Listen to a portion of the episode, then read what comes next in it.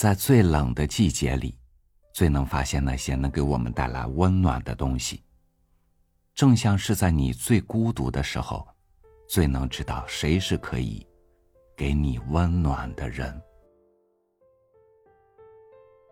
与您分享丁立梅的文章《温暖的苇花》。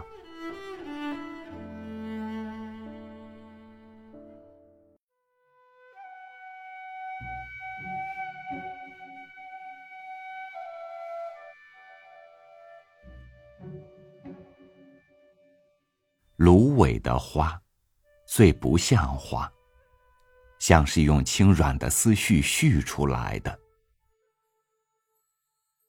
出城，逢到有河的地方，有沟的地方，就能看到它。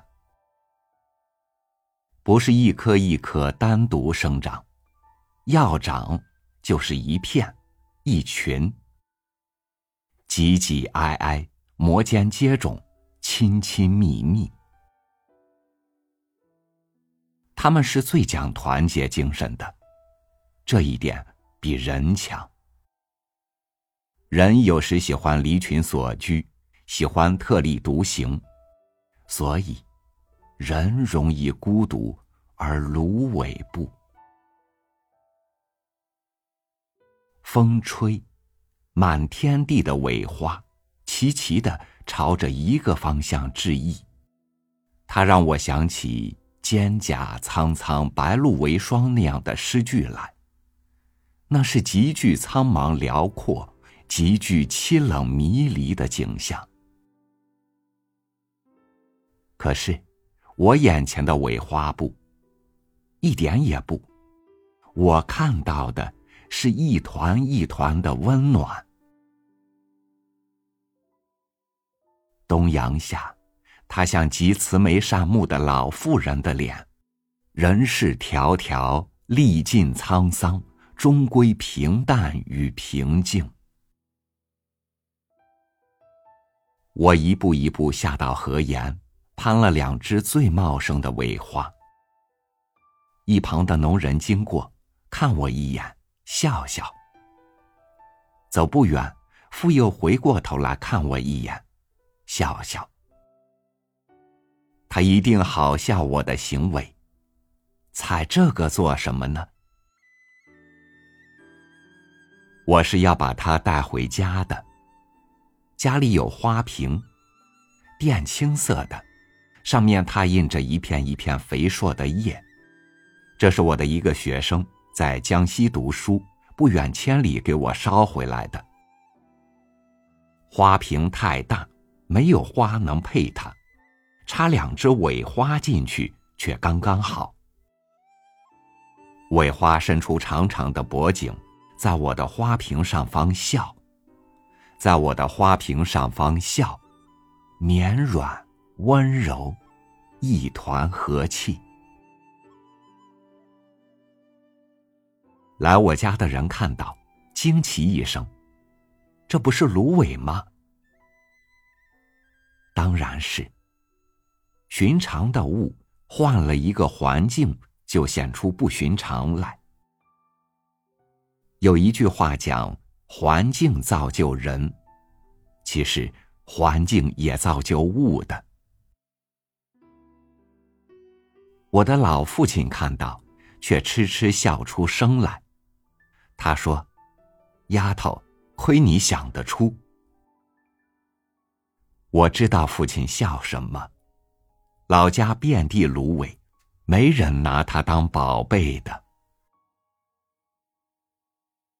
冬天，农闲，家里要做的事就是去沟边、河边割芦苇，运回家当柴火。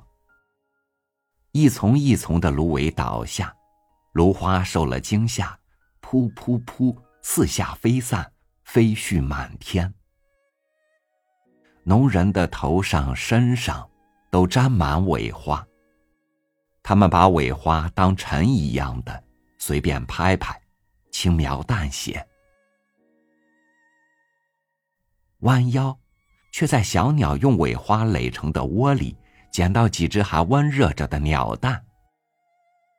他们很高兴的把鸟蛋揣进怀里，哪里顾得上半空中鸟的凄凄鸣叫呢？他们的眼前晃过家里几个孩子的小脸。请原谅，贫穷年代，那是孩子的美食。我的祖母用苇花絮过枕头和尿垫，她称苇花叫毛花。那个时候啊，天冷的嘎嘎叫啊，我的手冻得裂了口子，还是一条沟一条沟去摘毛花，摘回来给你爸续枕头、续尿垫。毛花软乎乎的，我的儿子枕在上面，睡在上面，就不冷了。祖母每说到这儿，就停下来，眼神里波光乍现。他想起他初为人母的幸福时光了，多遥远呢！而我，总会在他的话里发好一会儿的呆。我转身，看着头发已见灰白的父亲，想：这么老的父亲。也是被他的母亲疼大的。人类之所以能够生生不息，就是因为这样的爱呀，年年复年年，如苇花。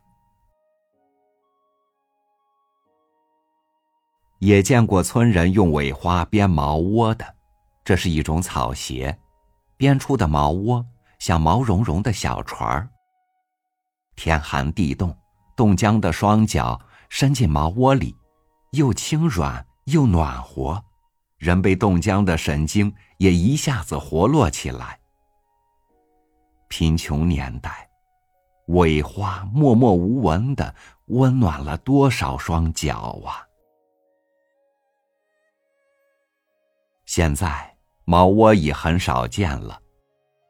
今年我去一个山沟沟游玩。在一间供游人游览的旧作坊里，赫然见到茅窝。它们被染成五颜六色，一双一双串在一起，挂在墙上，成了艺术品。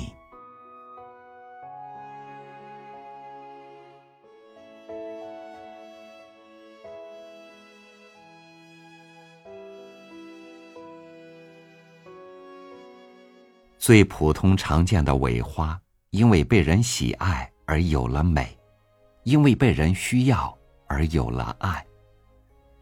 在这个物质越来越不缺的年代，一颗颗尾花早就被我们转移到了视线之外，即使能再见到它，也只是要证明它存在过罢了。